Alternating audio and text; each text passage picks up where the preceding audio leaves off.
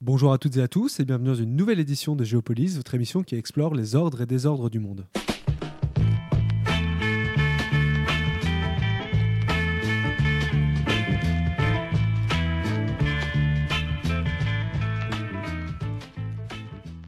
Eh bien, bienvenue dans l'émission euh, Géopolis sur Radio où nous recevons aujourd'hui euh, monsieur euh, Paolo Arantes. Vous êtes membre d'une commission d'ONG, la RNS du Brésil, et vous, vous êtes actuellement à Bruxelles. Vous faites une tournée dans les, dans les institutions européennes pour essayer de de, de défendre la cause du d'un Brésil euh, démocratique hein, à la veille euh, à la veille d'élections euh, présidentielles qui vont se qui vont se dérouler début octobre. comment justement, Monsieur Arantes, vous décririez la, la situation du, du, Brésil, la situation électorale hein, de, de, votre de votre pays après quatre ans de régime de, de Jair Bolsonaro? Bonjour, merci d'avoir cette opportunité dans cette émission. La situation au Brésil est violente nous avons une démocratie très jeune d'environ 40 ans. Et bon, notre démocratie a, des défis comme l'inclusion, les groupes euh, à, marginaliser et, la concentration de revenus, tout ça. Mais pour la première fois dans l'histoire de cette jeune démocratie, nous avons les attaques directes au système électoral. Je crois qu'il y a beaucoup encore pour les institutions européennes à connaître le, vrai Brésil. Euh, nous sommes dans une ronde de quelques dix réunions avec euh, le Parlement européen, avec la Commission européenne, pour justement expliquer non seulement l'attaque au système électoral, mais en attaque, par exemple, aux candidats de groupes marginalisés. Non? Par exemple, la, la, l'association de peuples indigènes autochtones de Brésil, APIB, elle a un site web, non, euh, pour montrer les candidats euh, euh, autochtones.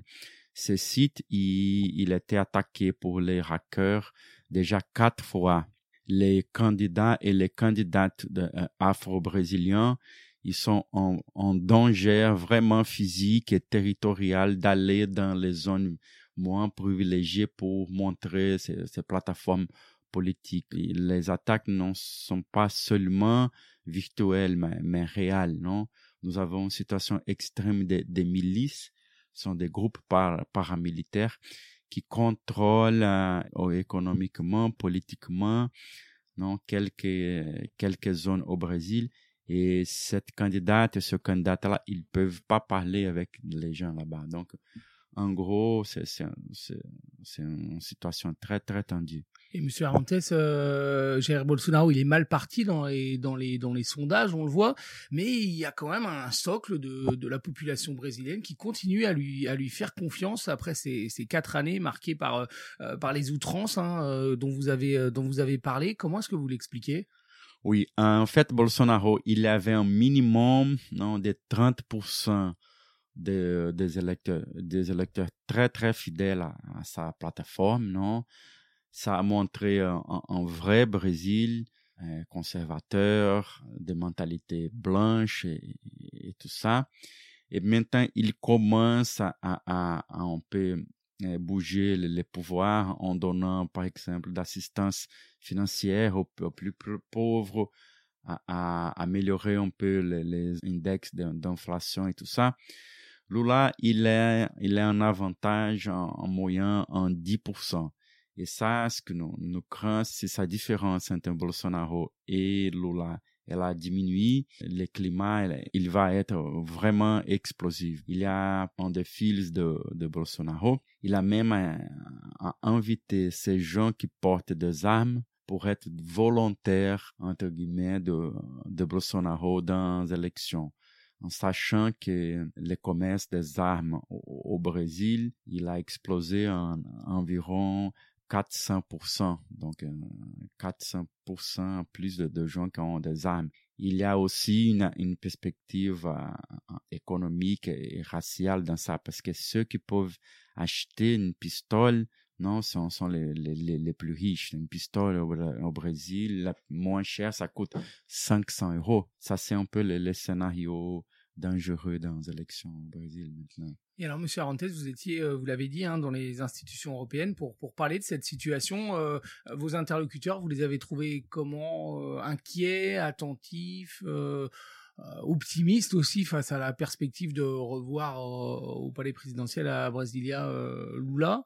Bon, heureusement et, et, en général, non, nous avons eu le, le, le soutien des institutions européennes. Hein. Il y a déjà quelques tweets, quelques affirmations qu'on dit non, on va hein, soutenir les résultats officiels des élections. Mais quand même, hein, il y a un manque d'une connaissance réelle du Brésil, non, les discriminations structurelles, raciales, les attaques de Bolsonaro contre les journalistes euh, au, Brésil, mais cette attaque, ça vient, euh, ça c'est même contre les communicateurs, les journalistes de, droite. C'est, une absurdité hein, incroyable. Mais, mais maintenant, en fait, nous avons eu un, soutien général, non soit les institutions du Parlement, de la Commission européenne et aussi Hein, nous remercions beaucoup les soutiens de partenaires de la société civile de, Bruxelles et de l'Europe en, général.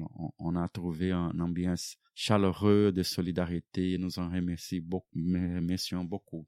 Et Monsieur Arantes, euh, si euh, Lula, comme le prédisent les sondages, euh, gagne cette élection, il faudra qu'il commence par quoi? C'est quoi la priorité absolue? Bon, la priorité absolue, je pense que c'est un de réunir le, le, Brésil, non, de donner un, un, un, message que bon, on va gouverner par tous, non? Je crois qu'il faut calmer les pays pour commencer un, un, dialogue. Pour nous, on pense que ça va être un, soulagement, mais il y aura beaucoup de travail, non? Il va trouver un pays avec euh, les structures démontées, les politiques environnementales. Euh, Bolsonaro a passé beaucoup de, de, de décrets dérégularisant la protection environnementale. Il a coupé les budgets pour la santé, tout ça. Donc il y a, il y a un grand ménage pour le Brésil au moins les, les, premiers semestres. Alors vous parlez, Monsieur Antes, du, bilan hein, désastreux de Jair Bolsonaro en matière d'environnement, en matière de santé. En préparant l'émission,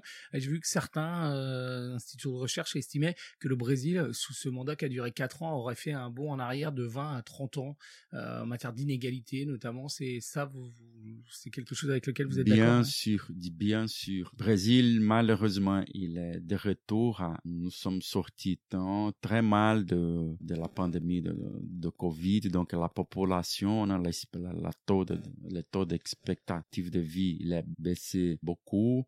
Donc, nous, avons des bilans très, très préoccupants adressés à ça.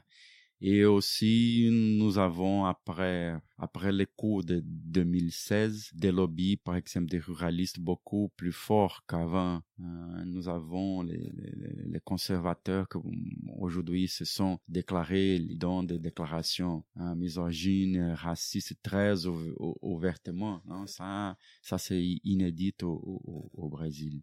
Mais alors, on le sait, le gouvernement de Jair Bolsonaro, il est constitué d'un grand nombre de militaires. Euh, L'armée, elle est quel, rôle elle pourrait jouer dans cette euh, dans cette dans ce lendemain d'élection? L'armée joue un, rôle ambigu en fait, non, parce que il y a de, de, de groupes différents pendant l'armée. L'armée professionnelle, donc, donc maintenant dans, dans la carrière, ils disent formellement qu'ils vont respecter les règles du jeu démocratie. Il y a les, militaires seigneurs en retraite, mais avec un pouvoir très important au Brésil, qu'ils parlent bon, d'une mélancolie des années de la dictature militaire qui a duré de 64 à 84. Mais ça, qui, c'est, un objet de préoccupation, c'est que la, l'armée, elle a un rôle un peu, ambigu. On, ne sait même qu'est-ce qui va, passer. On peut imaginer d'un, coup, non, d'État. Et ça s'est passé au Brésil en 64. Et en 68, il y avait un, un, groupe militaire encore plus radical qui a donné un coup sur les militaires. Donc, euh, c'est vraiment les résultats, bon, c'est, on, ne sait pas vraiment. Et alors évidemment, euh, tout le monde ici euh, en Europe euh, souhaite, hein, quasiment tout le monde, la victoire de, de, Lula. On a quand même été étonné par la tonalité de certaines déclarations du de l'ex-président hein, qui va probablement redevenir président. tonalité des, discours, des déclarations sur la guerre en Ukraine notamment avec un positionnement qui est, qui est assez euh, ambigu là aussi. Comment est-ce que vous l'expliquez? L'ancien ministre des, Relations extérieures de, Brésil, il est très influent maintenant sur la, la campagne de Lula Celso Amorim. Il a déclaré que Lula, il condamne l'invasion en, en Russie, en fait, que ça c'est une violation de la carte des Nations Unies, non? Le Brésil, historiquement, il a soutenu l'adoption d'un crime maintenant au statut de, Rome, que ça c'est les, crimes d'agression. Donc pour ça, il n'y a, a, pas de, de, de, questions.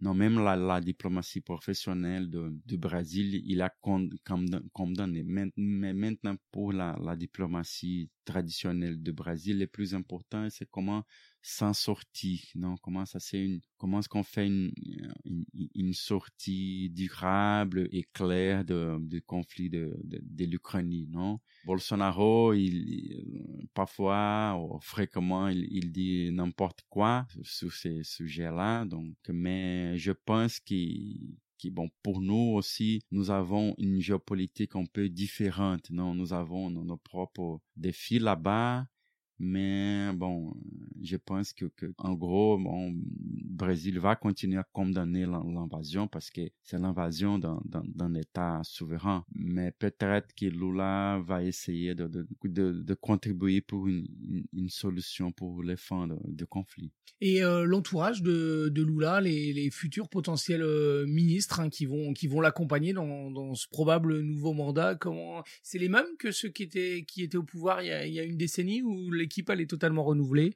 on ne sait pas encore ça, on n'a pas de, de, de, nouvelles sur ça. Eh bien, euh, je vous remercie euh, très chaleureusement, Monsieur Arantes, d'être euh, d'être venu nous parler de cette situation. Dernière question sur les thématiques spécifiques. Hein. Vous êtes une délégation avec des, bah des, des membres d'ONG qui défendent certains aspects, l'environnement. vous l'avez dit, vous avez parlé des la misogynie hein, qui est très qui est, qui est, très forte.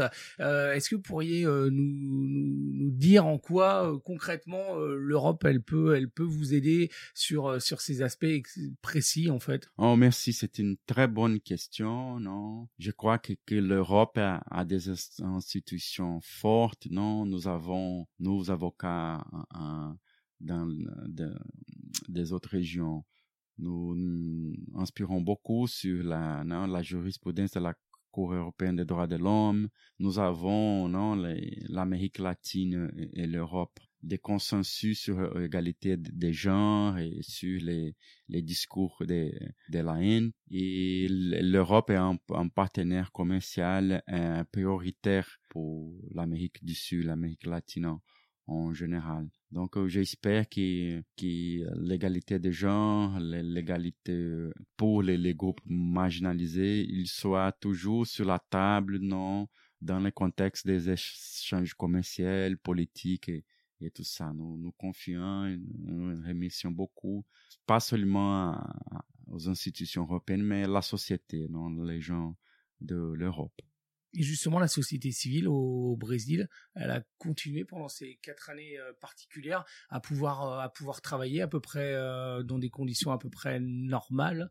bon, une des premières choses que Bolsonaro a fait, il a, annulé le fonctionnement d'environ une centaine de, comités de participation populaire sur les politiques. La situation est plus tendue, donc il y a même des espionnages de, l'intelligence euh, du Brésil sur les, leaders autochtones qui viennent en, Europe. Euh, L'ambiance est plus tendue, des morts euh, de, de défendeurs des droits de l'homme, surtout les défendeurs de, conflits foncières, non, de conflits de, de, terres. Il y a une crainte justifiable sur l'espionnage de, nos activités, une, plus grande difficulté de recevoir de, de, ressources économiques viennent de, de, l'étranger. Il y a une crainte que un nouveau mandat de, Bolsonaro, ce défi de de l'espace civil, ça va se multiplier. Vous n'y croyez pas quand même à l'hypothèse que Bolsonaro puisse rester au pouvoir? Bon, euh, une photographie d'aujourd'hui que Lula, bon, elle, il a une image quand même confortable, non, dans, dans, dans divers sondages, mais non, non, mais on n'élimine pas l'hypothèse de qu'il reste au pouvoir d'une autre manière, par exemple. Eh bien, je vous remercie euh, très chaleureusement, Monsieur Arantes, d'être venu hein, nous parler de, donc de cette, de cette situation du, du Brésil et puis de ces, euh, de ces, ces difficultés énormes hein, euh, causées par ce, ce, mandat, ces quatre années de, de Jair Bolsonaro. Merci beaucoup et bon séjour à, à Bruxelles. Merci à vous. Merci.